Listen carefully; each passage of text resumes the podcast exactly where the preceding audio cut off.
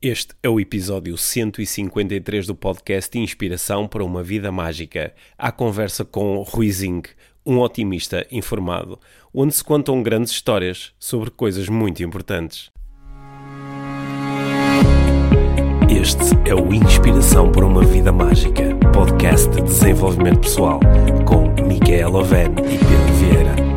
A Mia e o Pedro partilham uma paixão pelo desenvolvimento pessoal e estas são as suas conversas. Relaxa, ouve e inspira-te. Que se faça magia.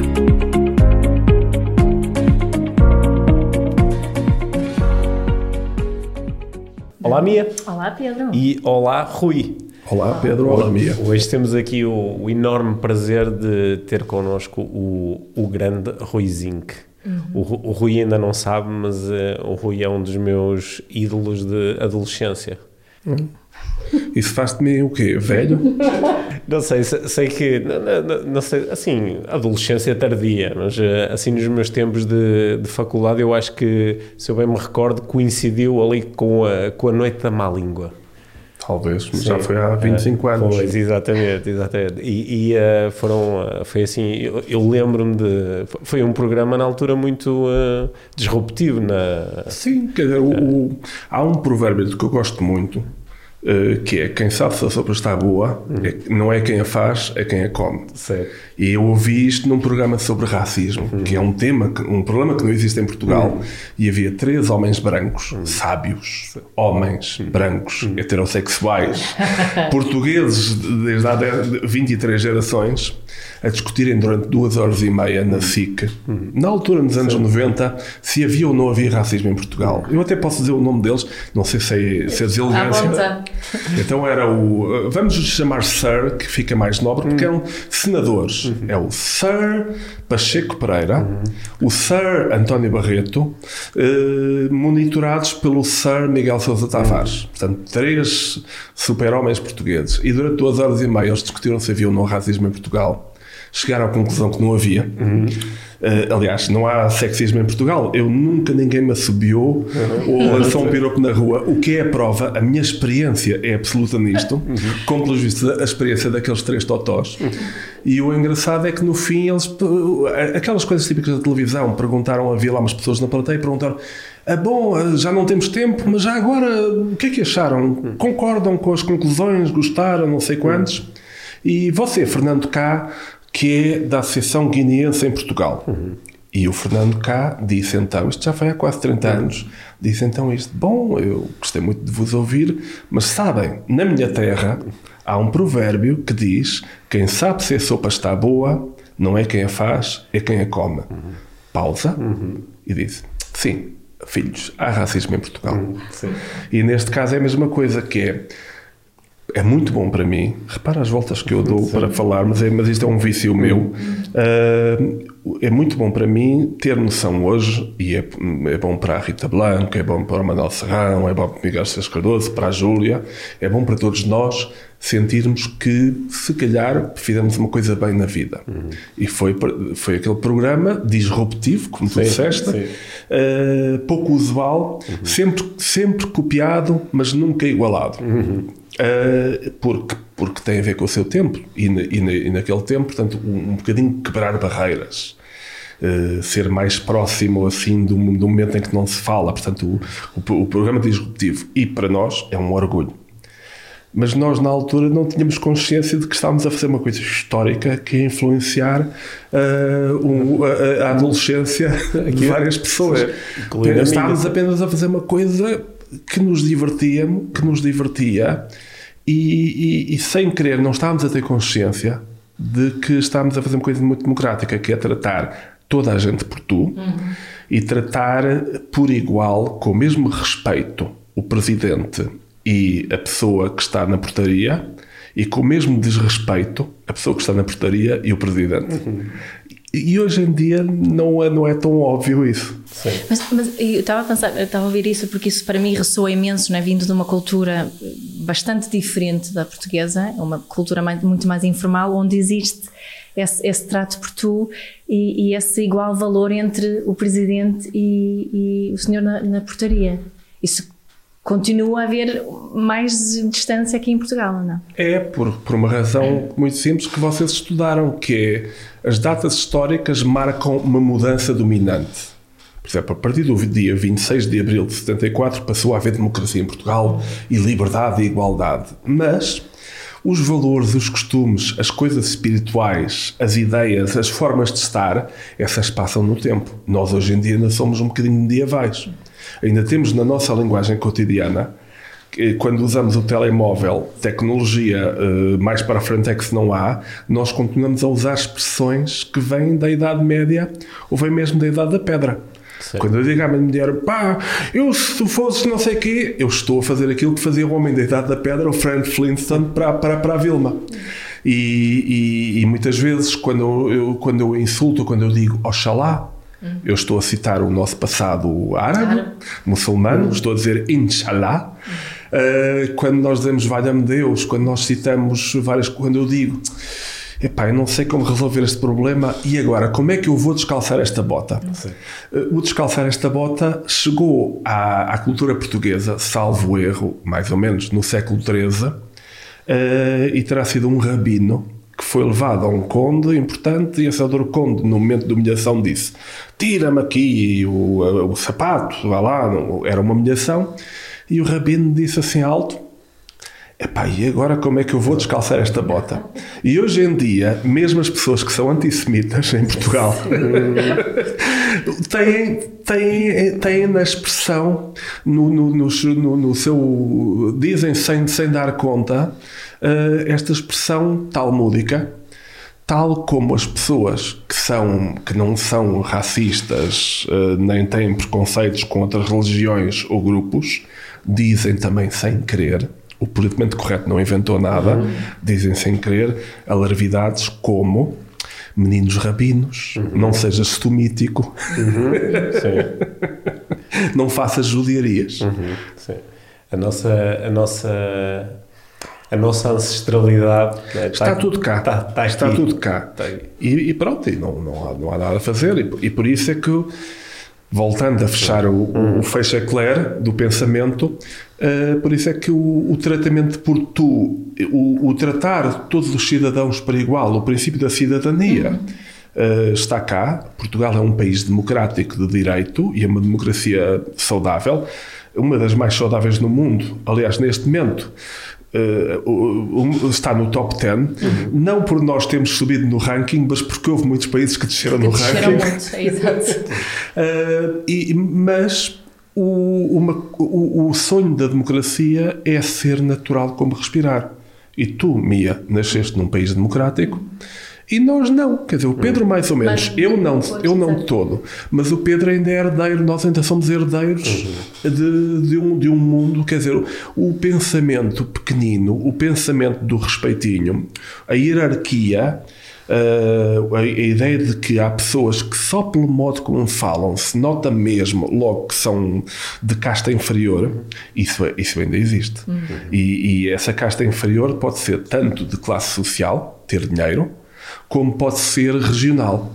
Muitas vezes, um líder do Porto, quando chega a Lisboa, se quer vingar em Lisboa, perde o sotaque. Uhum. Eu posso dar um exemplo de um líder da canção, Sérgio Godinho, é do Porto e perdeu o sotaque com o tempo. Se quer ser locutor, perde, é a primeira coisa que faz.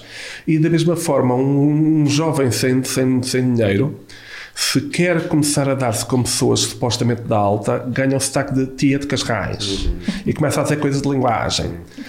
Eu tive, posso, eu tive uma experiência uma vez, a primeira vez que eu fui à SIC para a má língua, estava uma senhora na portaria, porque a SIC era tão chique naquele momento, no início, que até a pessoa que estava na portaria era prima de Balsemão, ou coisa parecida. Portanto, era uma senhora platinada, e quando ela me, me viu chegar com este meu ar, na altura tinha um ar mais assim, assim um ar de rapaz do campo, um ar musculado, um ar de rapaz que carrega pianos, ela olhou para mim e imediatamente disse: É pela outra porta.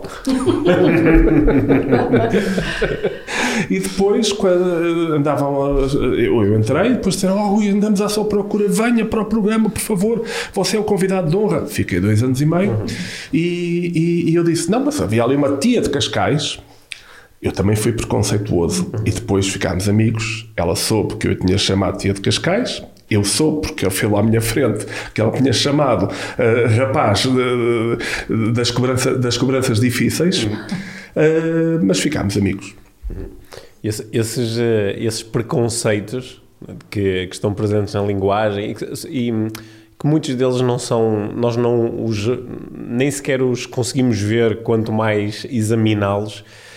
Eu aprendi muito sobre isto a ler o, o, o teu último livro, Rui, O Manual do, do Bom Fascista, que é, uma, é, é um livro que em parte me fez relembrar alguns desses momentos de, de há 25 anos atrás na Noite da Má Língua e, e que me, eu, eh, nós, nós, recentemente tivemos uma, uma conversa sobre isto no, aqui no, no podcast, sobre o, o, o ser fascista.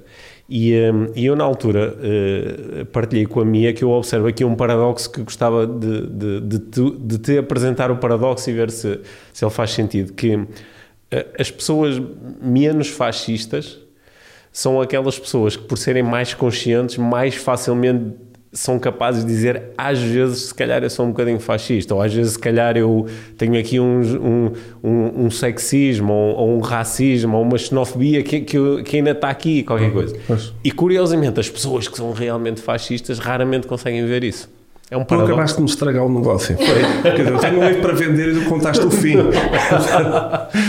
porque, porque, porque tu disseste, aliás, isto, repara, muitas vezes uma pessoa quando escreve um livro está a dizer eh, de forma diferente, à sua maneira, aquilo que, eu, muitas outra, muita, que outras pessoas dizem. Portanto, aqui isto pode ser desmontado como é quase bom senso. Uhum. Uh, desmontado, vou fazer homenagem à minha, tipo IKEA. Uhum. E, eu, eu, eu, eu, o que acontece aí? Tu sabes isso, que é o. No outro dia li uma frase também engraçada, aquelas coisas que aparecem por, por WhatsApp ou pelas redes uhum. sociais que os amigos enviam para rir e que não, muitas vezes fazem rir, outras vezes fazem festas. É um amigo a dizer: Olha, lembrei-me de ti, acho que tu vais achar piada a isto, não é? Espero que vocês digam aos vossos amigos: Sim. Olha, li o Manual Bom Fascista e é a tua cara chapada. Já, já dissemos a muito. mas, o, mas, o, mas então é mais, era, era mais ou menos isto: que é o, o, o, tonto acha que tem, eh, acha que tem, acha que, acha que sabe muito, uhum. uh, o, o sábio Uh, o, o, o, o, sábio acha que, que sabe pouco, uhum. o filósofo acha que não sabe nada. Uhum e o burro sabe tudo. portanto, é mais uma, portanto, tem essa tradução que é uh, o, o, fascismo, aquilo que eu chamo de fascismo, ou encolhimento da alma, se nós quisermos, podia mas isso não vendia tanto. Se fosse manual do encolhimento da alma, ou manual do totó, uh, sem, sem consciência de si mesmo, e, e, que depois faz as asneiras que critica nos outros, não é? A história do engarrafamento. Nós, é, é, aquelas pessoas que dizem, ah, chatice, pá, isto é só condutores de domingo, é. decidiu toda a gente vir à praia ao domingo. Tal como eu. É, não, ele exclui-se sempre. Ele exclui-se sempre. e as pessoas não percebem que não estão no engarrafamento, são um engarrafamento. Uhum. Portanto, isto é, uma, é, um dos princípios mais básicos engraçados de, de, do Zen, que, de, uhum. que eu gosto muito. E então acontece aqui é isso, é que Uh, quando uma pessoa aponta o dedo, diz agora há cada vez mais fascistas, há cada vez mais tipos com um péssimo aspecto e não sei quantos, eu sei quem eles são essa pessoa naquele momento está-se a atrair. Uhum. É um pouco como um dia, se vocês se divorciarem, Quer dizer, eu, pronto, eu, eu, eu dou conselho aos dois, assim. portanto, assim não há, não há coisa. Mas, portanto, digo-te, Pedro, tu um dia em que fazes a divórcio, não vais para o tribunal dizer você sou doutor juiz, você não sabe as coisas horríveis que ela faz e você tem feito algumas. Eu não sou um jantinho. O mesmo, está bem? Quer dizer, tu, tu, tu consegues fazer isso mais naturalmente porque tu tens mesmo razão. Portanto, uhum. digo desde já. Mas o, o, o que acontece aqui é, é isto: é que o apontar o dedo o apontar o dedo aos defeitos do outro é o primeiro, é o primeiro passo para esse encolhimento da, da alma, esse encolhimento existencial, como um balão que fica murcho uh, do, para, para virar o a que chama fascismo. Uhum. É, o, é o primeiro passo. E, e é o que é mais perigoso, porque, e isto é preciso lembrar-nos, não há um gene uh, fascista. Ou seja, um, é muito fácil, quando pessoa não gosta de alemães, começar logo a passar para os nazis. Mas a verdade é que o, o não há no, no, no, povo alemão um gene do fascismo, como não, senão também haveria um, um gene do, do fascismo no povo português, uhum. porque tivemos o recorde do século XX. Portanto, não é assim que funciona. É, são condições da sociedade e é uma espécie de cultura coletiva que se forma, um consciente coletivo, se nós quisermos, Uhum. E já sabemos que há circunstâncias em que as pessoas viram assim. Se nós tivermos três dias sem beber água, os três a caminhar no deserto, vamos começar a ficar cansados e fartos dos outros. Uhum. Portanto, isto são as circunstâncias. Nós não somos só as circunstâncias, mas é muito estúpido pensarmos que não somos também as circunstâncias. Certo. Portanto, é sempre muito bom. Nós estamos a ter esta conversa afável porque nós estamos estamos confortáveis. Uhum. Podemos comprar a roupa que temos vestida. Agora, o Joker do Batman tem razão. Basta um pequeno empurrão uhum. para virarmos todos bárbaros. Uhum. E o, o, se o fascismo chegar a Portugal, como chegou já ao Brasil, como chegou à Hungria, como chegou aos Estados Unidos, uh, nos anos recentes, não vai chegar porque há extraterrestres a tomarem conta do nosso maravilhoso corpo democrático. Não, porque nós, pessoas que nos achamos boas, e que votamos no leque dos partidos, no leque dos partidos com assento à Assembleia, votamos CDS, todos os partidos legais, votamos PC, todos nós vamos, podemos, se pisado o botão, virarmos aquilo. E há um fascismo político coletivo que teve momentos históricos em que se consagrou, que é um fascínio pela autoridade, um, um grande apetite por pertencer a polícias políticas, o prazer da denúncia, isto aconteceu no Irão depois da Revolução do Chá, contra o Chá, foi uma, um fartar vilanagem de a vingança do a, vi, a, vingança de a vingança de quem estava em baixo contra quem estava em cima, é, é muito isso. Que está dizer, sempre presente, né? está sempre presente. De, de ruptura, né? E a nível individual também. E para mim, o fascista, como tu deves ter visto, no, sobretudo no capítulo Stephen King, o fascista é também, é um fascista a nível individual. Nós vemos isso na violência doméstica, uhum. que é o, o, Salazar dizia que a família era um centro, portanto era um centro de poder, e que havia um, um pequeno Salazar em casa que era o chefe da família. E, e, e cá está, esse pequeno chefe da família Uh, segundo o Salazar, era, era, era bonacheirão, não é? O, a ditadura portuguesa dizia que o, que o pai, o líder, o grande líder, era o pai da família, uh, o, pai do, o, pai, o pai da nação, pequeno pai do povo. O Stalin também teve o mesmo, o Hitler teve o mesmo. Portanto, em todo lado há sempre essa ideia da figura paternal. No Brasil agora falam muito do mito. Uh, o, o, é sempre a, a, ideia de que aquela pessoa está lá para, para nos fazer bem. E em casa o autoritarismo brutal do, do, do pai frustrado, do homem frustrado, que reclama para si todos os seus todos os direitos e depois uh, de, de, de, maltrata, uhum. eventualmente até mata a mulher, é para mim uma forma de fascismo. Uhum. Eu vejo muito isso. Eu, eu, acho que é fascismo na parentalidade também, na forma que os pais exercem a ah. Parentalidade. É, nós estávamos a falar sobre a diferença entre a autoridade uhum. e autoritarismo. Uhum. Por exemplo, nós três temos, por razões profissionais, que ter alguma autoridade. Uh, eu sou professor há 37 anos e é preciso ter alguma autoridade. E mesmo quando faço um livro, eu faço com autoria. Portanto, a noção de autor auctoritas, em latim, a noção de autoridade está presente. Eu sou um agente da autoridade, eu fui professor no liceu. Quer dizer, no tempo em que ser professor no liceu era, era mais complicado e perigoso do que ir fazer um safari de mãos nuas eh, numa selva africana. Quer dizer, portanto, antes, antes enfrentar leões do que enfrentar os alunos do liceu naquele tempo. Mas a autoridade que uma pessoa tem que ter tem a ver com a função e tem a ver com o exercício de um papel que tem por fim mesmo ajudar os outros.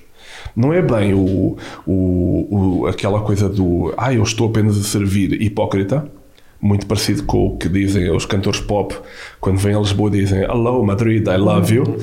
É, não é uma ilusão de, de tratamento individual, é real. Quer dizer, um professor, por definição, tem que servir como um enfermeiro e nós vemos o fascismo a entrar nos hospitais, a entrar no, no, no, nos escritórios de advogados, a entrar na política, a entrar no ensino, quando nós vemos essas pessoas, em vez de usarem o, o poder que têm, porque, porque, porque, faz parte, o poder que têm, a farda que têm, para exercer o bem, para servir os outros, a usam para se servir. Uhum. Quando um polícia uh, descobre-se que trafica droga, em vez de prender os, os traficantes, ele próprio é traficante, esse polícia está a desautorizar a farda muito mais do que uns tipos de manifestação que digam a bófia.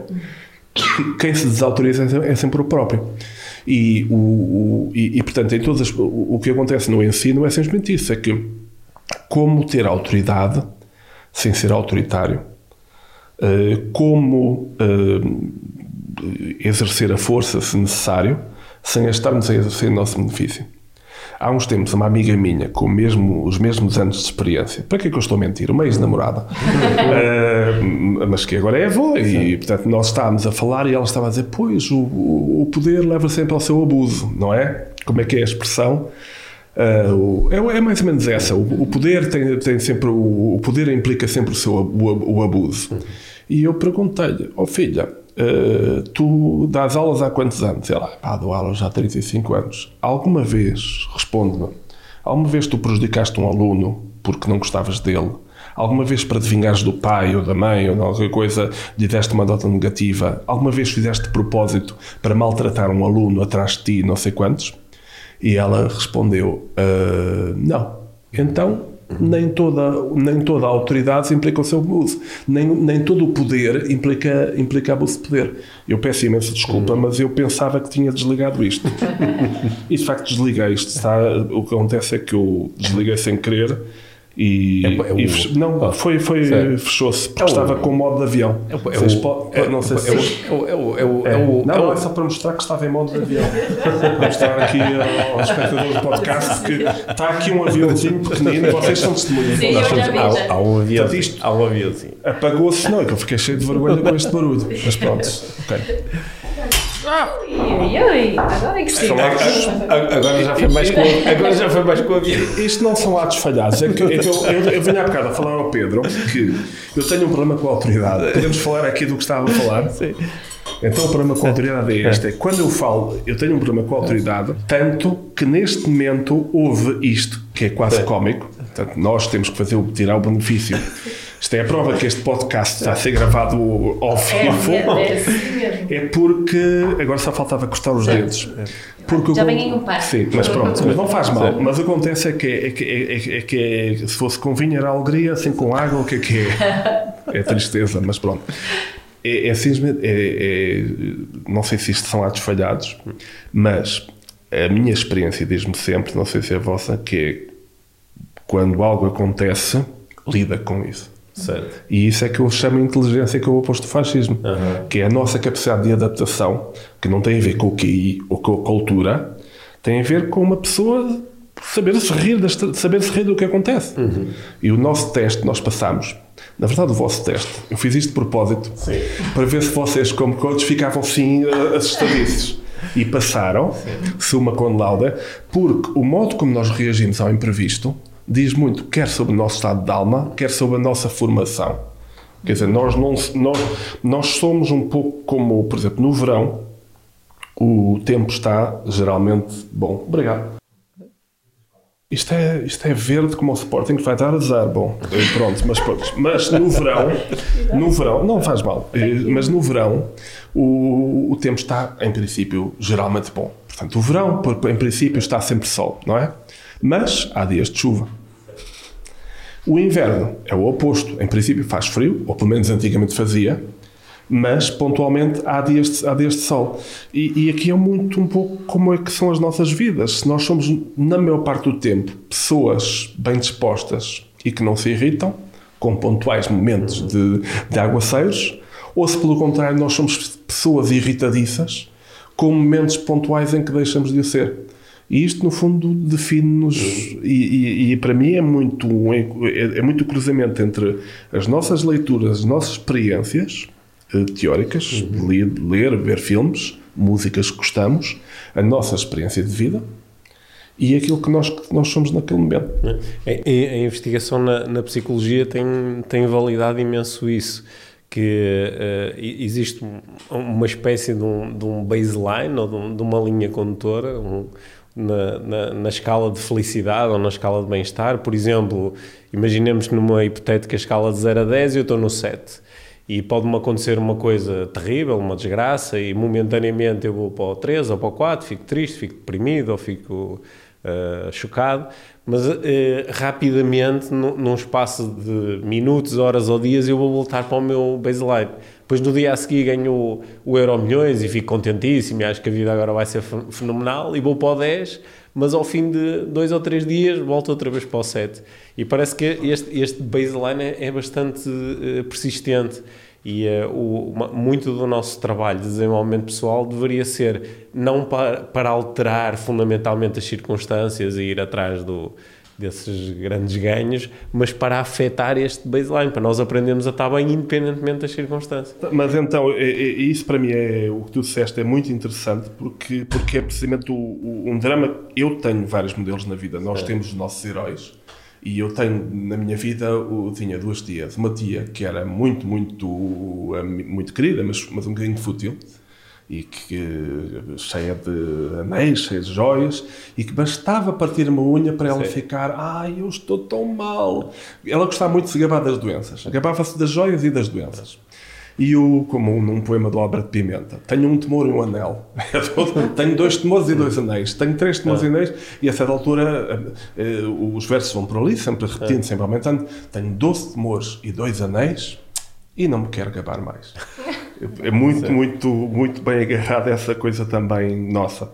Mas, mas e eu, em contrapartida, tinha outra tia, eram duas irmãs, que aos 14 caiu de uma árvore, ficou tetraplégica e até à morte, aos, eh, com 67 anos, ela não se levantou da cama. Uhum. Saía uma vez, por, uma vez por ano em Sor, ao pé de Coimbra, ela ia ver, lá traziam, era uma coisa terrível, trazê-lo do, do, do, primeiro andar, e lá, iam, lá ia ver as festas da, as festas da vila. Mas essa minha tia, que, de, que eu só conheci quando ela tinha 40 e tal anos, 50 anos, era criança, quando ia visitá-la, ela e a minha avó, nas férias, eu nunca a vi senão bem disposta. Uhum. E, foi um, e tinha uma paleta de, de possibilidades de, de, experiências riquíssima. Ela ria, ela contava piadas, ela contava histórias. Ela era autónoma. A tia rica nunca trabalhou. Uhum. Casou pai. Mas esta tia, pelo contrário, ela fazia, ela usava, não tinha as pernas, mas usava as mãos e fazia tricôs e fazia camisolas e toda a gente tinha encomendava coisas, tinha um jeito enorme e era super, super divertida. É óbvio que eu soube depois de crescer hum. que ela não era assim, se calhar, tão divertida e que grande parte da sua vida é, era sofrimento. Portanto, isto não é um elogio que é, querem hum. ser felizes, sejam tetraplégicos. não, o, o, o que é um pouco, penso que parecido com o que estás a dizer, que é, há pessoas que construíram um, o seu nível zero é um bocadinho ao nível de um nível 3 de outras pessoas. Certo. E há pessoas que, cujo nível 7 uhum. uh, fica ah, perto do nível 0. Isto nota-se muito quando nós comparamos assim países do terceiro mundo com Portugal. Nós somos um dos países mais prósperos do mundo. Não só mais democráticos, mas também mais prósperos. Mais uma vez, não é por nós estarmos bem, é porque há muitos a descerem no ranking e a grande velocidade, com guerras, com essas coisas todas, mas uh, há um grau de queixas no primeiro mundo, há um grau de, há um, há um, há um grau de picuinhice, uhum. muitas vezes. Há pessoas que, para, que, que, que, quando perdem o autocarro, dizem porquê é que isto me acontece a mim? Uhum. E quando há, há, há, há, sítios onde as pessoas dizem, pá, três dias que não temos água, mas com sorte amanhã vamos ter água. Uhum. Portanto, há, um, há, uma, há uma capacidade, há um talento neste momento que nós temos no nosso, no nosso, no nosso mundo, no nosso primeiro mundo, para sermos infelizes, que é genial. Faz, faz lembrar-me, há, há, um, há um vídeo, não, não sei se conheces, Rui, um, um vídeo genial onde colocaram uh, pessoas em países do terceiro mundo, homens, mulheres, uh, jovens, pessoas de várias idades, uh, a falarem eh, como se tivessem problemas de primeiro mundo, ou seja, por exemplo, vês uma criança sem roupa a dizer ah, de, eh, Não há Wi-Fi. ah, detesto quando o Wi-Fi está lento, ou, ou, ou, ou detesto, detesto, quando, detesto quando não tenho, detesto quando não tenho, o, quando o, o cabo do carregador eh, não é suficientemente longo e eu tenho que, já não posso deitar como, de- como gosto. E eh, nós, nós perdemos um bocadinho, a, às vezes, a, a noção da, da- do, do privilégio que é ter certos problemas. É, mas e, e acima de tudo, cá está, aquilo que nos faz fascistas é a, a rapidez com que nós, com que a frustração nos transforma em monstros. Somos todos humanos, ninguém é monstro, mas podemos fazer monstruosidades. É um dos talentos humanos. E, e podemos ser cruéis, podemos ser mesquinhos, podemos ser raivosos. Uh, uma vez, uma amiga minha, este, eu cada vez mais Não uso a memória. Não, esta não era ex-namorada, esta era, esta era uma chata do caraças. É, ainda é minha amiga, mas ela lembra-me que ela tinha sempre uma espécie de inveja das pessoas, um ressentimento. E uma vez recebeu uma, uma herança. Boa, uns prédios. Eu nunca recebi prédios. Quer dizer, portanto, não, não estava no meu horizonte de expectativas. Nos- ninguém na minha família tinha propriedades. Ah, e, e, e ela uma vez recebeu uma tia qualquer que, que morreu e que lhe deixou qualquer coisa e ela disse com, finalmente vou tirar alguma coisa. Mas o tom dela espantou-me. Tínhamos 20 e tal anos, éramos colegas de faculdade. O tom dela espantou-me porque era um tom não de felicidade, não de tristeza por a tia ter morrido e, e ter sido generosa e, de, e deixado, deixado prédios e herança para ela e essas coisas todas boas, mas porque eh, finalmente ela ia, ver- ia ser vingada. Uma espécie de. de e, e muitos portugueses eh, que não leram o meu manual do bom fascista, Mas que vão ler agora. mas que espero que vão ler, porque protege uma coisa, porque eh, agora posso fazer o sales pitch agora Claro, claro. que é, eh, caro amigo português, cara portuguesa, caros amigos portugueses, imagine que um dia destes você vai receber o Euro Milhões e vai receber aqueles 300 milhões todos, aquele dinheiro todo. Se você não tiver lido o meu manual, infelizmente é capaz de, porque você é uma pessoa um bocadinho assim fecha- fechadita e ficou viciada em ser maltratada e reage mal quando lhe batem no carro, reage mal quando chove, reage mal a tudo, você vai ficar contente no primeiro, no primeiro momento e no dia seguinte vai ficar completamente infeliz. Porque não é o Euro Milhões, só, você recebeu, só recebeu 299 milhões e no outro dia em Espanha saiu o Euro Milhões por 310 milhões. E você vai ficar furioso porque alguém recebeu mais, do, mais do que você. Se ler o meu manual do Bom Fascista, você vai ficar contente. e vai reparar que com esse dinheirinho todo pode, pode ir comer a, a- a vários sítios simpáticos, pode comprar o carro que quiser e até pode bater com o, pode ter um prazer, um prazer enorme, que eu acho que eu adorava ser milionário para isso, para poder bater com o carro, tipo carrinhos de choque, nos tipos que estão a irritar-me assim no IC19, no, no meio da coisa, aqueles que saem fora da fila, e depois eles saem cá para fora e eu saco do molho de notas e digo, pá, com todo o prazer. Eh, Eu, ao ler o, o livro, eu, eh, eu, eu também posso fazer aqui um, um sales pitch em relação a este livro, porque eu, eu acho que este livro é, é serviço público. Nos dias que correm. Acho, acho, que é, acho que é muito importante. Acho que. eh, na- eu, eu, sou, eu, eu fui concebido logo a seguir ao 25 de Abril. Portanto, nasci uns 10, Ok. 10 meses, 11 meses depois do, do 25 de Abril. E eu, eh, o meu pai tinha estado preso, foi, li- foi libertado ne- nesse dia. Portanto, eu, eu, claro que ainda carrego até, de- biologicamente, carrego o, essa, essa experiência, né? E, e quando eu era pequeno ouvia falar muito sobre isto e lia e, e sentia muito interessado.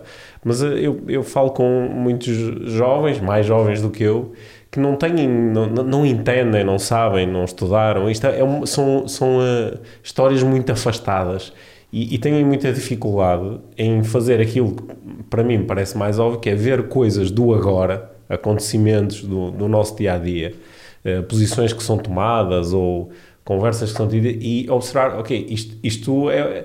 Estão aqui as raízes de, de eventos passados, não é? E que podem germinar outra vez da mesma forma. Eles não conseguem ver isso, porque não têm essas referências. E eu, eu acho que é importante o, o, o- ler, o aprender, o, o debruçar-me sobre isto, para, para estar mais atento. É, eu acho, e, e aí o, o humor, o humor, eu acho o humor muito importante porque o humor traz a, a- eventualmente a outra pessoa que discorda de ti para o teu lado. Portanto, não, nem sempre funciona, Claro. mas muitas vezes funciona. Porque outra, e e o humor é muito importante, voltando à má língua, que era uma das coisas, das marcas daquele programa, eh, era que nós, as pessoas percebiam que nós não nos punhamos acima delas. Era um programa sueco, pensando bem.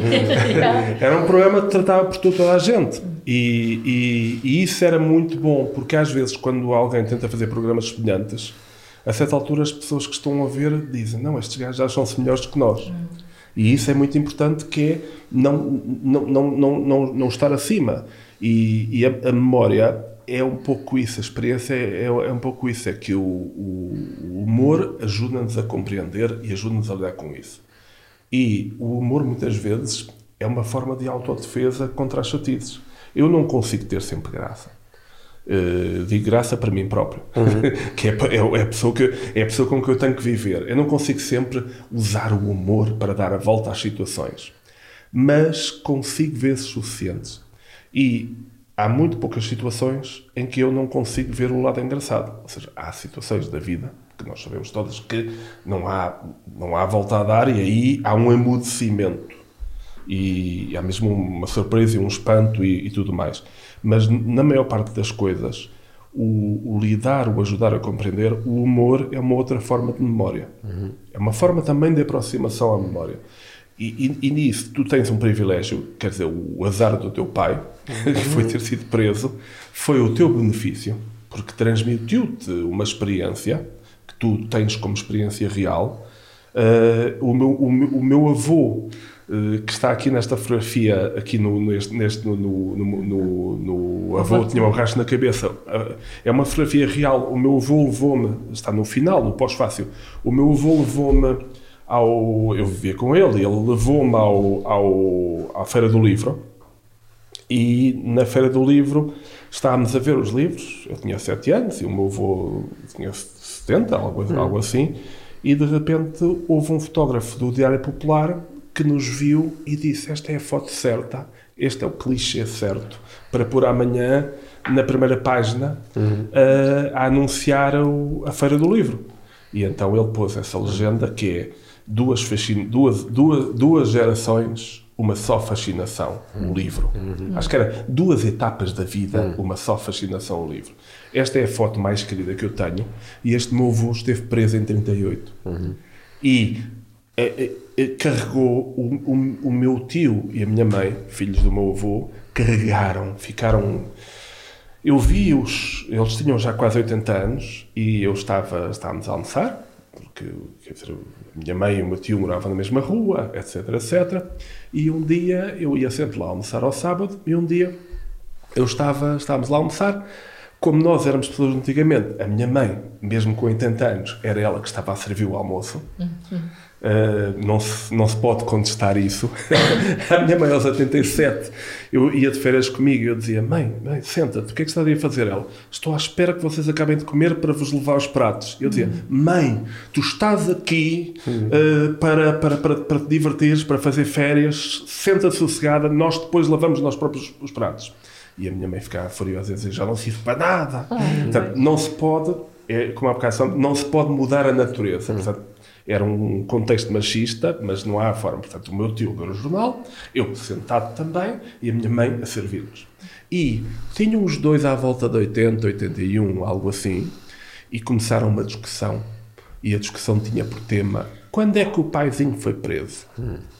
E de repente eles tinham. Minha mãe teria 81, o meu tio teria 79, e, ele, e o meu tio disse: o paizinho foi preso. Quando foi preso, tu tinhas 13 e eu tinha 12, não foi? E eu, a minha mãe disse: não, não, não. Quando o paizinho foi preso, eu tinha 11, tu tinhas 10. E o meu tio: não, não, não, não. Quando o paizinho foi preso, tu tinhas 13, eu tinha 12. E andaram por ali, os dois tinham razão na verdade, ou seja, não tinham razão na data, mas tinham razão na extensão de tempo. E o que é espantoso é que eu fiquei ali tipo ping-pong, tipo uhum. tac, tac, tac. E foi para mim a evidência clara, foi uma evidência clara de como aquelas duas pessoas que me educaram nunca passaram dos 10, 11 anos. Não. Ficaram cristalizadas como bonecos dentro, do, uhum. dentro daquelas aquelas coisas que se abana e, fa, e, e, fa, e, e faz neve, uhum. não é? E eu estava a perceber, eu estava, foi, foi, foi, foi para mim, digamos, a ilustração mais forte que eu já tive do mal que o fascismo faz à condição humana. E isto é uma coisa que me traumatizou. Portanto, como é que uma pessoa, filho de traumatizados, filha de traumatizados, pode ser uma pessoa normal? Eu não sou uma pessoa normal, tu também não. Mas uh, vê a tua anormalidade também como um privilégio. E é o privilégio da história. Agora eu estou cheio de medo. A própria Muti, a mãezinha, uh, a Merkel, Angela Merkel, está também cheia de medo, porque é alemã que é as últimas pessoas, os últimos sobreviventes de Auschwitz vão morrer, é a lei da vida, e, e quem é que vai ficar cá para contar a história? Uhum. Então, esse, esse, esse medo é. Tu, tu sentes-te pessimista em relação ao, assim, aos nossos próximos tempos, enquanto. Eu sou um otimista Sim. informado. É, é. Se tu quiseres chamar pessimista a isso, não. Eu não há, há, uma forma de ser pessimista ao futuro, que é, aliás, que é o, é o que provoca atos falhados, tipo partir o copo, uhum. que é eu vou partir algo hoje, eu tenho a uhum. certeza que vou partir algo hoje, que é, que é começares a criar a tua própria desgraça. Certo. E isto é, é uma anedota, uma vez escrevi esta história, assim, perdi um microconto para o Brasil e o filo, que era isto, que era a mãe diz à filha, filha, não case com aquele homem que ele vai fazer você infeliz. E passados 30 anos, a filha divorciou-se e a mãe disse: Viu? Eu não avisei. há, há, aqui eh, as pessoas que provocam o próprio desgraça, é, um dos, é, um do, é uma, uma das coisas óbvias. E portanto, eu não quero dizer: Olha, vem o lobo, vem o lobo, tanto vem o lobo. Há dois riscos com o lobo. Primeiro é uma pessoa avisar o lobo, a certa altura, estar a chamá-lo. Há quem te diga, então vocês estão a falar tanto em fascismo, por isso é que agora vem aí. Uhum. Foi vocês a que o chamaram essas pessoas também cumprem o princípio fascista que é o, o silêncio é de ouro. Certo. Não fales dos problemas e eles não existirão. Se tiveres, se estiveres constipado, pensa que não estás constipado. Não é assim que funciona. Uhum. Portanto, nem sempre enfiarmos a cabeça na areia como as avestruzes uh, uh, fazem na imaginação doentia dos humanos, porque os únicos, os únicos seres que enfiam a cabeça na areia são os humanos. Uhum. As coitadas das avestruzes, das avestruzes não fazem isso. Uhum. Quando entram em pânico, fogem, porque não são estúpidas, uhum. não são humanas. Uhum. Uh, às vezes enfiam a cabeça à procura de um, de um verbo, à procura de comida, mas portanto é um mito. Uhum. Mas uh, é, é, é, é, isso é lidar, quer dizer, esse é o risco. Primeiro é o, o, o chamar, o, cham, o, chamar, o chamar a coisa. E o outro é o de, de repente, tantas vezes uma pessoa chama lobo, que quando o lobo vem, como na história do Pedro e o Lobo, já ninguém acredita. Uhum. Portanto, é, é, preciso. São dois riscos. Uhum. São dois riscos. Agora, o risco maior é se esquecermos o que aconteceu, se, não, se esquecermos os erros cometidos, voltaremos a repeti-los. Uhum. Esse é um princípio óbvio. E, e, eu tenho um jogo que eu faço na, nas, nas minhas aulas às vezes, que se calhar vocês fazem, que é o jogo dos nove pontos. E o jogo dos nove pontos, não fui eu que inventei, é um desses jogos lógicos que é simplesmente passe por estes nove pontos, que forma mais ou menos assim a figura de um quadrado, passe por estes nove pontos com quatro segmentos de reta, uh, sem levantar a caneta. E depois os meus alunos ficam ali um, umas uma, uma, uns minutos, assim, uma meia hora ali às voltas, e eu depois no fim vou dar notas. Digamos que tenho uma turma com 20, e eu, consoante o que eles fizeram, eu vou dar notas. E geralmente todos erram. Uhum. Isto é, é, às vezes aparecem uns génios que fazem logo a primeira e eu percebo que eles ouviram. Já, já, já, já conhecia. E depois eu pergunto: já conhecias o truque? Não. não. Epá, e eu, eu, uhum. eu, em vez, eles são parvos, porque em vez de me convencerem que são geniais, convencem-me que são mentirosos. Portanto, é, muitos anos a virar frangos, não é? Uhum. Mas então eu vou dar notas, não em função de ter feito certo, porque todos fizeram errado, uhum. no princípio, ninguém é certo à primeira. Não é uma questão de inteligência, é uma questão de organização espacial, certo. o testa, mas consoante o modo como erram. Uhum. Nós, é, é, como uma lição da vida. Uh, vocês vão morrer. Uhum. Lamento. Sim. É um spoiler, mas, mas vocês vão morrer. Agora, como vivem é que tem alguma importância. Se de repente vierem um tsunami, nós vamos provavelmente ser apanhados no tsunami. Mas como reagimos. Uh, é, é, é, é, diferente. E se, fomos espertos suficientes para comprar uma casa num, num, numa colina. Uh, se nós tivermos, por exemplo, eu tenho um conflito em casa que é eu compro sempre latas de atum. para ter, para o caso de um tsunami, para o caso de uma hecatombe, para o caso que foi qualquer coisa. E aí, aí a minha mulher, que é uma chata, sou doutor juiz, este é um argumento para divórcio, a minha mulher, que é uma chata, volta e meia, pega nas latas de atum, que duram até 2025 ou 2027, e faz uma comida com elas. E não compreende, porque acha que eu sou paranoico, que eu queira ter latas de atum. Eu quero ter três latas de atum em casa, um pacote de arroz e um, um, um, um bidão com 5 litros de água. Ok. Isto chega para 12 dias, que é o máximo, segundo os- todos os livros, que dura a parte crítica de uma crise.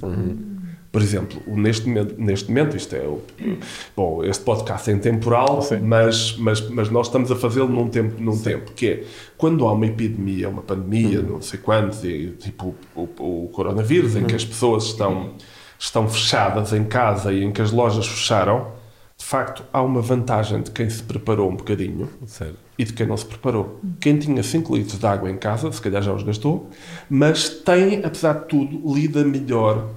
E aí nós sabemos que temos que ser um bocado de formiga, temos que ser um bocado de cigarra. Portanto, lidar não é questão de estar com medo, mas é questão de estar preparado. Eu sou um otimista informado. Acho que o mundo vai sempre melhorar. Por outro lado, é bom ter uma visão periférica e, e aqui o meu princípio é sempre este, que é eu, quando vou de Lisboa ao Algarve no meu carro imaginário, mas às vezes alugo um carro, eu ponho o cinto. E haverá pessoas que dizem: então pões o cinto porque estás a planear ter um acidente? Não, não. Eu não quero ter um acidente e quase certeza não vou tê-lo. Mas o cinto de segurança melhora logo a nossa qualidade de vida em caso de, em caso de acidente. Portanto, neste caso é um, pouco, é um pouco isso. O sabermos história, o lermos livros, o contarmos histórias, o termos memória do passado, o termos memória de alguns sinais, isso é... Esse é, buffer, né? Desse, é, desse- isso é muito importante. Eu, eu, por exemplo, para uma história que, verdadeira, que para mim é muito importante mesmo, é verdadeira, eu li. Portanto, o que eu vou contar é uma história que eu já contei no, noutros sítios, mas, mas, que, mas, e que eu li. Portanto, não estou a inventar nada disto. Estou apenas a distorcer um bocado com a memória. Quando foi há 10 anos o tsunami lá no, no- no- Na Ásia. na Ásia, no, no- na Indonésia ou, ou no Bali, ou seja lá o que for, morreram milhares de pessoas, foram 10 mil pessoas que, que Muitos, morreram. muito- muitos suecos. Muitos suecos. Foi uma coisa, olha, não fossem ricos e não Exato. fossem fazer de férias para férias lá. Portanto, quer dizer, É, não havia lá muitos portugueses, pois, Pois não. não, Não, não havia lá nenhum hondurenho, pois não. Quer dizer, portanto, é isto. E, e, ou seja, nunca sejam nem muito ricos nem muito pobres. Porque se forem ricos, vão para o sítio rico e depois acontece uma hecatombe. Se forem muito pobres, vão também para o sítio rico, trabalhar como escravos e acontece uma hecatombe. Portanto, devem ter morrido muitos filipinos, devem ter morrido muitas pessoas da, da- daqueles povos que os ricos se habituam a considerar como naturalmente inferiores. Eu, quando fui à França, muitas vezes dizia-me: Ah, sim, a minha porteira, a minha criada é portuguesa. Ao princípio irritava-me. E depois eu disse: Não, a estupidez é deles. a estupidez é, é- é deles em terem o preconceito de que há raças e grupos étnicos cujo destino é, ser- é serem criados. Mas então, o que aconteceu foi isto: uma jovem inglesa com 11 anos, ela salvou centenas de pessoas naquela praia. E porquê? Eh, É uma conjunção de milagres. Primeiro milagre, eh, o professor de, de Biologia tinha dado na aula, eh, falado dos sinais do tsunami e tudo mais. Segundo milagre, ela tinha estado atenta.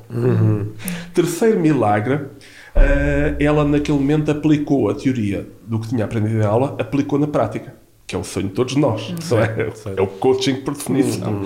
Ela aplicou na prática e, e lembrou-se das aulas e disse: Estou a ler estes sinais, a água está a borbulhar, aquilo está ali, está a ver isto, está a ver aquilo. E ela disse: Isto deve ser um tsunami, deve vir aí uma onda gigante. Quarto milagre, ela avisou os pais. Uh, portanto, não teve medo de falar com os pais, Proma tratava-os por tu.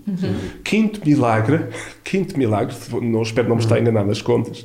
Quinto milagre, os pais escutaram-na. Ainda bem que não eram pais portugueses. Senão diziam: Está calada Maria Ernesta, come, mas é o teu pastel de bacalhau. Yeah. Uh, é estúpida esta miúda, que é uma coisa muito portuguesa também. Quando há uma coisa que nós não entendemos, dizemos é uma estupidez. Lembro de uma colega minha de liceu que, num teste de matemática, ela não estava a perceber nada e ela disse: Isto é uma estupidez. Epá, e eu disse dizer: Oh filha, não, não é bem assim. Mas é um pouco isto, quer dizer, nós temos uma das coisas portuguesas más é o ódio, à, à- o ódio ao prazer de aprender. Há, um- há uma, há uma desconfiança do prazer de aprender de que já o essa falava nos maias. Mas então, sexto milagre, os pais não só acreditaram na rapariga, não só a miúda tinha, comunicou aos pais, não só a miúda aplicou o- a, a- a teoria à prática, não só a miúda tinha estado atenta às aulas, não só o professor de, de biologia tinha estado atento às aulas, tinha, tinha ensinado aquilo, mas também começaram a partilhar, a ser altruístas, a não ser egoístas, e em vez de se safarem só eles, começaram a tentar safar todas as outras pessoas que estavam na praia. E foram centenas de pessoas salvas por aquela miúda. Agora ela tem 20 e tal, 20 e tal anos e se calhar aquele foi o momento fundamental da vida dela. Não é uma Shirley Temple, mas é melhor. É uma miúda que pode, pode ser egoísta o resto da vida, pode passar à frente, à, à, à- à frente na fila de toda a gente, já fez o bem. Porque, está, porque estava atenta e, eh, e preparada. É? E preparada Gostei- e sim. Olha, gostei muito, Rui, da- das, das metáforas com que respondeste aqui à minha, à minha provocação sobre o pessimismo. Foram mesmo úteis para mim. Olha, obrigado. E eh, eh, espero daqui a algum tempo poder também eh, classificar-me como otimista informado. Eu, eu- eu queria É. pegar aqui no. Tu, ahm, mas no início da conversa disseste assim muito rápido, ahm, como no Zen, que eu gosto muito. Sim. Fala mais sobre isso. Bom, eu gosto, eu, eu, eu fiz karatê durante muitos anos, Che- cheguei a ser eh, presidente de um clube de karatê, ali perto do Casal Ventoso, Eh, muito jovens, há, há uns tempos fui a um, a um café eh, ali em Cacilhas e encontraram um rapaz, um rapaz que era cinto azul, quando eu lá estava, fez o cinto azul com o, exame comigo, e eu gosto muito, sempre gostei muito de tudo. Ou seja, por definição, eu sou um omnívoro. Eh, um- Interessa-me tudo. Tudo que, tudo que seja leitura, conhecimento, etc., interessa-me. Não por eu ser uma pessoa muito culta, mas porque tenho essa, essa disponibilidade infantil. O, para o-. Curiosidade. o- o prazer, É. o prazer de aprender, de que estavas É. a falar. E eu lembro, quando era adolescente, li muitos livros sobre psicoterapia de grupo e essas coisas, uma coleção qualquer, já não me lembro aí, de- com, com- com capas brancas e depois cores assim, do arco-íris na capa. Eu li muitos livros sobre, essa, sobre isso, porque me interessavam essas questões, e li também muitos livros sobre filosofia zen. Também li muitos, muitos li- o, livro do taoísmo, e gosto muito, por exemplo, quando vi, os- vi os filmes do Bruce Lee, Aprendi muito com os filmes do Bruce Lee porque o Bruce Lee não era parvo. Bruce Lee aplicava nos seus filmes as teorias faladas ou mostradas com aqueles gestos de, de, de, precisamente da sabedoria tradicional. E uma, e uma, uma das coisas mais engraçadas do taoísmo, por exemplo, é a fluidez, ser fluido. O, não tenhas forma. Portanto, se nós não tivermos forma, somos imprevisíveis. E eu vejo que o meu discípulo, Cristiano Ronaldo, aplica isso, ainda hoje aos 35 anos, ele aplica isso, que é como é que uma. O, o que é a finta, por definição? A finta é fazermos algo que não é, que não é, que não é previsível. Porque o nosso adversário, sobretudo àquele nível de, de competição, é excelente no que faz. E o que é extraordinário é isso. Nós, por isso, é que vemos às vezes jogadores que são maravilhosos a jogar contra pequenas equipas e quando chegam às grandes equipas são anulados porque não são tão bons como isso. Não conseguem ser espontâneos, nem fluidos, nem tão inteligentes. Há uns tempos, já que falei no Cristiano Ronaldo, há, uma, há uma, uma, uma imagem que, que é deste ano, que é maravilhosa, que é ele saltar os tais 2 metros e 15. Não tem só, ali não há só uma proeza eh, acrobática, que é o corpo dele, que ele trabalhou aquele corpo. Há muita gente que diz, ah, o Cristiano é só trabalho. O, eu queria o genial. Isso é, um, isso é de uma estupidez abrupta, porque o trabalho é que faz, o trabalho é que é gênio. É um, as pessoas viram um dia um filme sobre o Mozart, em que no filme o Mozart faz tudo à primeira e passaram a ter uma ideia de que o preguiçoso é que é genial. E depois dizem, ah, o Ronaldo marca aqueles livros porque trabalhou, assim também eu. Epá, então trabalhem e sejam geniais. Mas ali o que há é uma visão e uma esperança. Há um otimismo informado por parte do, do, do, do Ronaldo, porque a foto é muito bonita, está disponível na- no Google, que é os outros jogadores todos, ninguém está a ir à bola. Uns nem sequer sabem onde é que a bola cai. E são extraordinários. É tudo super. eh, São todos super campeões, são todos milionários de, milionários de calções, mas o único ali que uh, calcula que a bola vai parar na trajetória dele, portanto, ele começa a saltar antes da bola Muito chegar. antes, sim. A velocidade que aquilo faz, e ali nós notamos que ali há um Leonardo da Vinci por contraste, porque os outros são todos muito bons e nenhum faz ideia, fa- nenhum faz puta ideia onde é que a bola vai parar. Portanto, essa é a diferença de gênio, porque os outros são mesmo muito bons. E, e isso, para mim, é, é- é- é fundamental que eu aprendi. Uma das histórias do Zen, eh, do taoísmo, há esta ideia de fluidez. A ideia de que o fluido, ser fluido, é, é, é melhor do que ser rígido. É, o Bruce Lee dizia be like water. Be like É, que, eu- que, que está, estava, parecia, parecia estar a dizer uma coisa dele, mas não estava a dizer uma coisa com milhares de anos Certo. Sabedoria. Mas o, o, o Muhammad Ali, que também era um homem não muito lido, era, era bastante ignorante, mas o Muhammad Ali também chegou aí, porque era também genial, intuitivamente, quando ele dizia ah, dança como uma borboleta e ferroa como uma, ferroa como uma, como uma, como uma abelha. É, portanto, como um ferrão, como um zangão. Portanto, toda a ideia de fluidez, nós podemos chegar a, nós podemos chegar a Deus, o que, que, o que quer que, que chamamos Deus, à sabedoria, à iluminação, à, à felicidade, ao, ao amor, ao amor cósmico, o que quer que nós queiramos chamar, podemos chegar de muitas, muitas maneiras.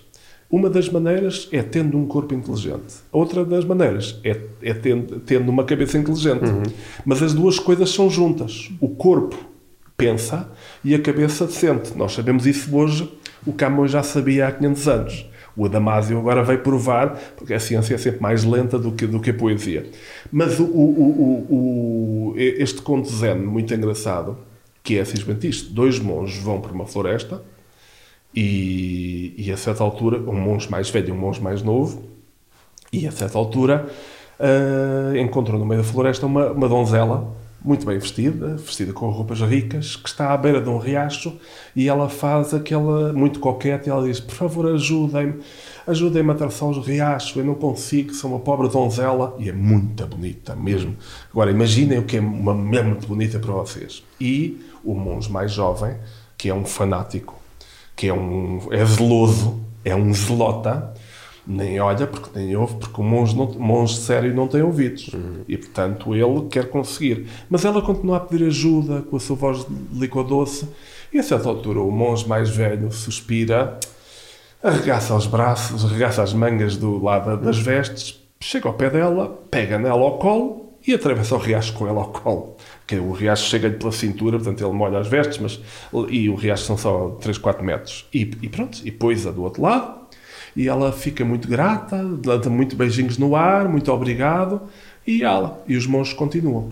Continuam mais uma, mais duas, mais três, mais quatro, mais cinco horas. Ao fim de cinco horas e para aí uns 20 quilómetros, o monge mais novo, que entretanto esteve a encher a sua indignação, de zelota, de zeloso, não, não aguenta mais e, e, e desabafa e diz: Tu, tu cometeste um pecado horrível, o pior dos pecados, tocaste uma mulher, carregaste aquela mulher, foi horrível, blá blá blá blá blá blá, vou contar isto ao, ao, ao, ao chefe do convento e não sei quantos. E aí o outro encolhe os ombros e diz: Ó filho, eu carreguei a 3 metros, tu andas a carregá-la há quantas horas?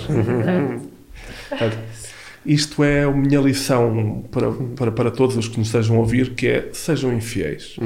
É pá, a sério, tiram, é pá, pronto, dê uma voltinha por fora, tiram isso do sistema e hum, só há crime se forem apanhados.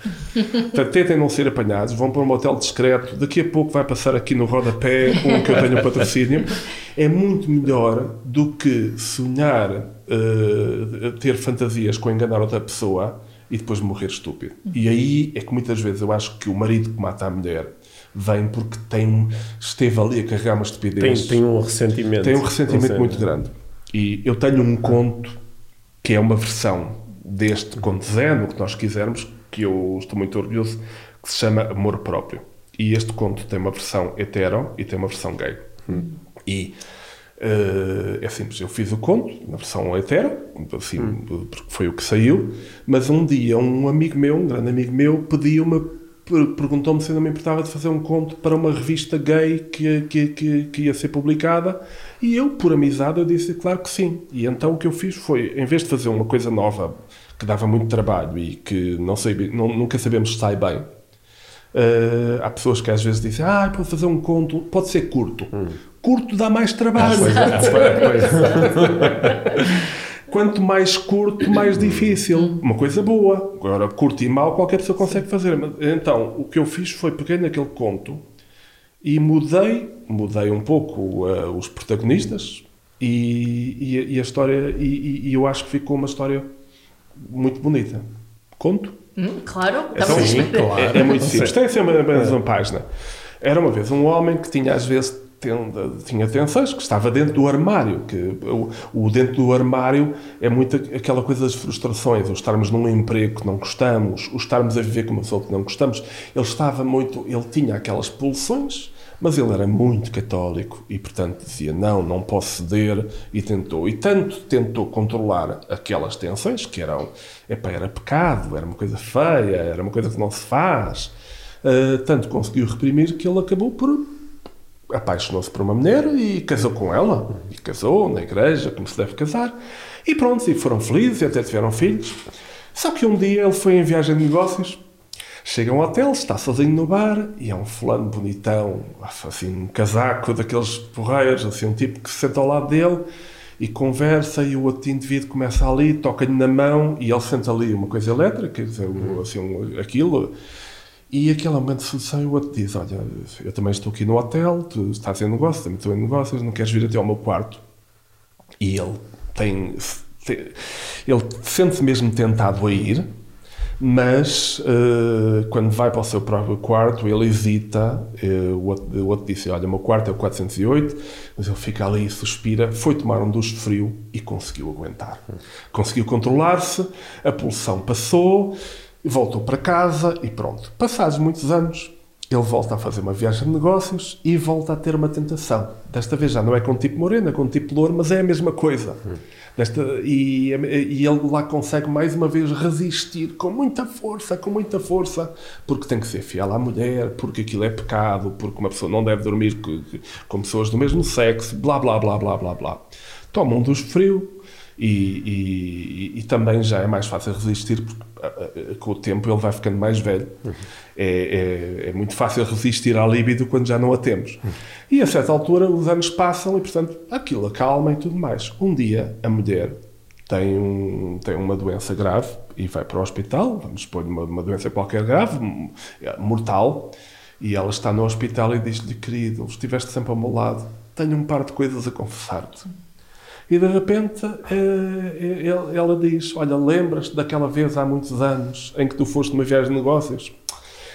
Olha, pá, lembras-te daquela vizinha do, do, do, terceiro, pá, que tu dizias que estava sempre a pôr-se cá em casa, que ela queria, era, ela queria ir para a cama contigo? Sim. Uh, como é que ela se chamava? Chamava-se Madalena? Pois era mais ou menos isso, já não me lembro bem. Pois olha, não era contigo que ela queria ir para a cama. Epá, e fomos para a cama e pronto. Mas olha, pronto. E lembras-te mais uns anos, quando foste fazer outra vez negócios? Olha, também foi, também aí, veio cá a carteira e não sei quantos e tal, tal e, e tudo mais. Mas foi apenas corpo, eu amar, amar-te para sempre. Portanto, foram coisas que passaram. Agora já terei isto do peito. E a frase final é: e ele ficou naquele momento a olhar para ela e depois olhou para o vazio. Uhum. Para o vazio. E isso é que eu acho que é a grande frustração é, é, por isso, o, a sério, não sei se vocês fazem coach para, eh, para pessoas demasiado fiéis, mas eu aconselho isso porque, a sério, eu acho mesmo que acho que, acho que às vezes, acho que, acho que nós devemos ser leais a outra pessoa e devemos ser felizes. Uhum. Agora, estarmos a reprimir-nos. Uhum. Uh, é, é, às vezes é pior a emenda que o soneto. Ou seja, às vezes acabamos por carregar por mais quilómetros aquilo, aquilo. E isto do sair do armário, que é aplicado ao, ao, à homossexualidade, não é? Sai do armário. Na verdade, nós temos muitos armários na nossa vida. Tantos armários. E o sair do armário é eu pensar que sou uma pessoa que gosto de, gosto de, gosto de ser generosa. E na verdade não sou. Se calhar mais valia, mais, mais fosse perceber, olha pá, Pedro, tu és um idiota egoísta, pá, e aceita isso.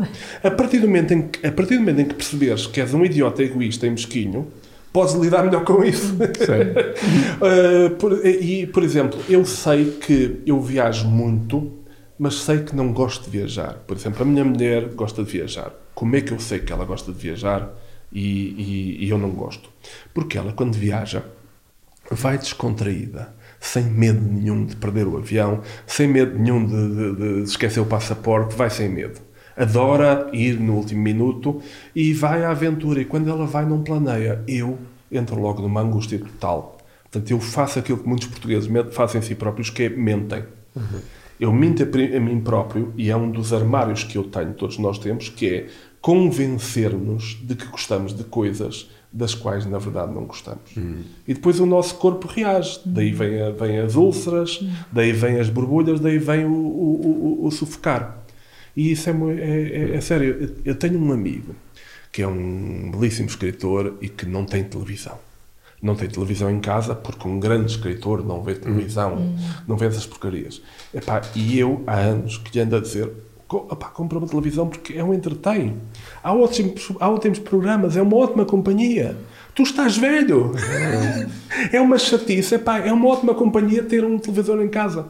E eu sinto que aquele homem tão inteligente, tão brilhante, está prisioneiro da sua própria autoimagem. Uhum. E, e, portanto, todos nós sabemos isso, que é, os armários e as gavetas são ótimos porque arrumam pensamento, arrumam as ideias, arrumam a nossa vida, mas viram kafkianos, viram burocracia quando nos tornamos prisioneiros deles. É um pouco isso, quer dizer, eu não estou cá para servir, para servir a roupa, estou cá para, para, para servir, para servir o meu corpo. Hum. E isto tudo começou com a tua pergunta sobre o Zen. Sobre o Zen. E, e, acho que nós estamos a chegar aqui ao fim e ainda nem falei deste livro do, do avô Tenha uma borracha na, na cabeça. Um, Queres-nos só falar um bocadinho sobre este livro? Quero. É um livro, eu acho muito bonito. Eh, é um livro que tem duas autobiografias. A minha, porque a história é uma história de experiência feita, como todas as histórias que vale a pena contar, são saber de experiência feito Uh, e, uh, e, depois a, a Paula de la Cave, uh, ela meteu aí a sua própria família, hum. porque ela prova que com recortes, com uma tesoura, pode ser extremamente criativo. E é uma história que me aconteceu, que acontece a muita gente, que é ter um familiar com demência ou com Alzheimer uhum. e ter que lidar com isso. Uhum. E, a certa altura, eu, durante anos, isto é, isto é uma história que já, já terminou há cerca de 5 anos, mas eu andei estes anos todos a tentar, a tentar encontrar uma forma de falar e quando a, Paula, uh, quando conheci a Paula, tínhamos feito um livro juntos, eu percebi que ela ia ajudar-me a, a, fazer duas coisas. A primeira é contar esta história, que eu acho que, que é interessante. A segunda é, é, é, é permitir-me ser económico. O escritor que eu sou quer escrever menos.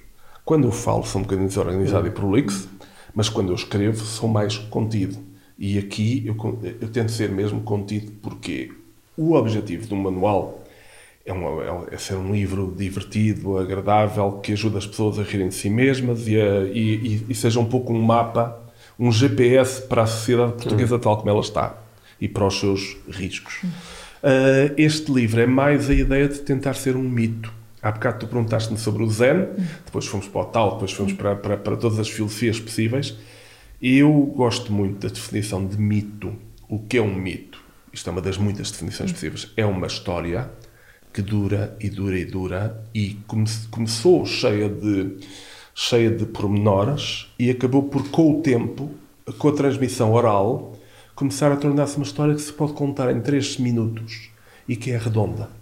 E a imagem para mim aqui, há bocado falei do a água, o ser fluido, não ter forma, não há coisa mais oposta à água que a pedra. Mas uma pedra, quando nós pomos uma pedra num riacho e, de, e deixamos lá a pedra durante várias décadas, durante vários séculos, aquela pedra dura vai sendo trabalhada pelo, só pela água corrente, pela água e pelo tempo. Água e tempo fazem com que aquela, pedra dura e irregular comece a ficar redonda, redonda, redonda, cada vez mais e se torne portátil. Nós ainda hoje usamos os mitos gregos. Falamos do complexo de Sísifo, do, falamos do complexo de Édipo, falamos do mito de Sísifo, que é o símbolo de qualquer pessoa que tenta ajudar os outros, que é nunca conseguimos, mas nunca desistimos. Uhum. O Sísifo é o primeiro optimista informado. Ele sabe que os deuses o condenaram a não conseguir atingir o objetivo, mas ainda assim tenta sempre. E há um grande coach uh, que morreu há muitos anos, chamado Albert Camus, um grande escritor uh, francês enorme, que te- tem um ensaio em que ele termina dizendo temos que imaginar um Sísifo feliz. E, e- e aqui eu tentei fazer esta história, com a ajuda da Paula, que é que seja um livro redondo, porque acho que isso é que é, que é, o, é mesmo é uma história quase portátil, com, em, em que está quase reduzido à simplicidade máxima. O grande o grande momento, o, o objetivo, por exemplo, de qualquer pessoa no caminho para a sabedoria ou no caminho para ser um grande escritor é que tudo o que nos custou ao longo da vida sai natural, sai fluido. E, e aqui neste este é um conto que eu espero que as pessoas que o leiam, as que, não, as que têm familiares, as que não tenham, que sintam, que respondam a, a esta história com a sua própria história. Portanto, esse, é- esse é- há livros que tu, que tu lês para leres as palavras e há livros que têm uma função mais poética, se quisermos assim, que é o- as palavras são quase botões. Tu carregas num botão e aquilo toca qualquer coisa no teu corpo. Portanto, é, é- é- é- o meu sonho não é ser escritor, é ser acupuntor. Que bonito. Olha, Rui, eu, na- nós temos uma última pergunta para te Tá lançar. bem. mas antes dessa pergunta, queria-te queria -te agradecer pela, pela generosidade com que te entregaste a esta conversa. Porque acho que nos entregaste, entregaste-nos muitas inspirações e de. Não, só vale a pena brincar a sério. Então. Nós estamos aqui É, a brincar, sei. mas, mas, mas a sério, sério. Sim, sim. Sim. Muitas Dizemos inspirações que chegaram até aqui com formatos diferentes. Portanto, eu, eu, eu prestei muita atenção e mesmo assim acho que vou ter que depois ouvir outra vez a conversa para beber aí e beneficiar de todas as coisas que nos entregaste. Ah, a última pergunta é, é, é a pergunta com que nós fechamos as nossas conversas todas. É o que é que para ti é uma vida mágica? O- o- eu, não, eu, não, eu não gosto muito, cá está, eu não gosto muito nem da palavra magia, nem da palavra imaginação. que São duas que entram juntas. Por exemplo, eh, eh, eu, acho que, que, não- que quanto, mais, quanto mais ligados, quanto mais partimos da nossa experiência, melhor. Portanto, enquanto artista, eu tento dar magia aos leitores, mas eh, tenho que partir da minha experiência, tenho que partir de algo que eu tenha mastigado muito, porque a, a única possibilidade que tu tens de, de dar algo de interessante ao mundo é falar de ti. Portanto, uma vida mágica, se nós quisermos assim, eu chamaria outra coisa, uma vida digna, é, é, é aquela em que a pessoa primeiro faz, faz já não é mau, menos mal que bem. Portanto, nos tempos que correm, não fazer muito mal já é, já é, já é muito bom. Ah, e, e depois é, é, é sempre isso. Eu acho que nós ganhamos, o, por exemplo, muitas vezes fala-se da BD como sendo bidimensional, Eh, o que eu acho errado, porque hoje em dia muita BD é mais tridimensional que muito romance. Mas de facto, numa, numa vida mágica é aquela em que uma pessoa consegue ter, pela positiva, uma paleta variada de, de, de- de experiências do mundo e consegue sempre ver muitas vezes o outro ponto de vista. Portanto, eu uso muito isso e, e ensino muitas vezes isso, que é o uso da ironia, que está muitas vezes associado a sarcasmo. Sarcasmo, mas o sarcasmo é, dizer- é chatear o outro. A ironia é uma coisa mais bonita. A ironia é, é extremamente económica, que é com o gesto mais simples conseguir atingir o resultado. Voltando ao, ao Bruce Lee, voltando ao, ao, ao, ao judo o- e o aikido, que eu gosto muito, que é usar a energia do mundo, seja negativa, seja positiva, e lidar com ela sempre da forma mais otimizada. E, e, por exemplo, o, o, o ideal não é desviar-te completamente, o ideal é desviar-te apenas um bocadinho. E a ironia tem essa coisa que é, por exemplo, isto é um gesto irónico, que é pegar num copo, virá-lo ao contrário. E isto é uma piada clássica, que é o doido olha para isto e diz, este copo é uma parvoíce, porque não tem sítio para meter a água e não tem fundo. E isto é um movimento, de, este movimento de inversão é um movimento do qual nós não precisamos de inteligência para o aplicar. Basta este modelo. Olha, quando vires uma situação, vira ao contrário. Quando vires um livro, vira ao contrário. Num livro é prático porque geralmente há, há muita informação importante na contracapa. Uh, faz o pino. Uh, experimenta exper uh, vir ao cinzeiro ao contrário. Fa fazer esse pequeno gesto, esse pequeno gesto, quer com o corpo, quer com a cabeça, torna-nos logo mais inteligentes. Porquê? Porque acrescenta logo uma dimensão a um só ponto de vista. Aquilo que eu chamo fascismo, que é o oposto de uma vida mágica, é o, é o, é o, é o só ver é o só ver o que está à frente do nosso nariz e presumir que aquilo que nós vemos é automaticamente o que ali há. E a partir deste instrumento, que eu chamaria ironia, que é simplesmente eh, ver uma coisa ao contrário, nós podemos fazer, nós podemos complicar. Portanto, eu posso inverter o copo, mas posso de repente pôr o copo de lado, posso usar o copo como roda, posso fazer o copo para tirá-lo, posso parti-lo. Uhum. Não, não vou parti-lo, porque já o fiz há bocado. Posso fazer muitas coisas com este objeto.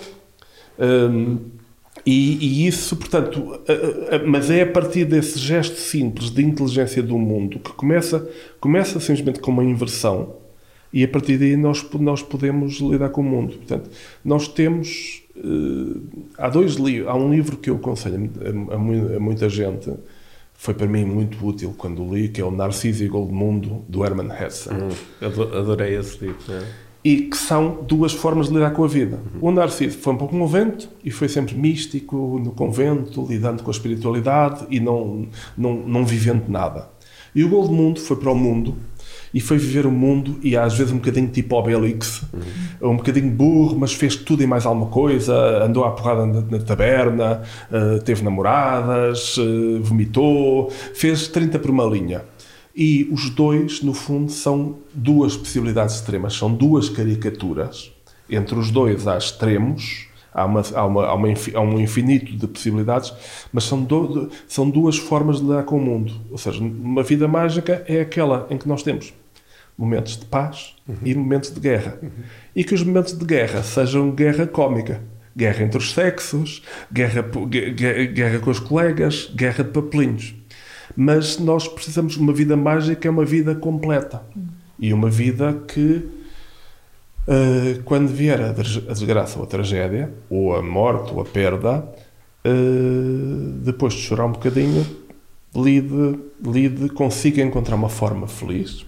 Como é que era a frase do, do, do, do, do Marcel Camus no, no, no fim do, do conto do Sísifo? Aluno, como é que era, Pedro? Ah, temos de imaginar o Sísifo Temos de imaginar o Sísifo feliz. E isso é o que nós temos, porque a vida vai acabar mal. Uhum. Isso já sabemos. Uhum. Agora, nós podemos lidar com isso melhor ou pior. E a nível coletivo, a nível individual, acho que, acho que a vida mágica é essa. A nível coletivo, uma comunidade saudável é uma comunidade mágica, é aquela também que faz mais bem do que mal, ou menos mal do que bem, e é aquela que tem um bocadinho vive e deixa viver.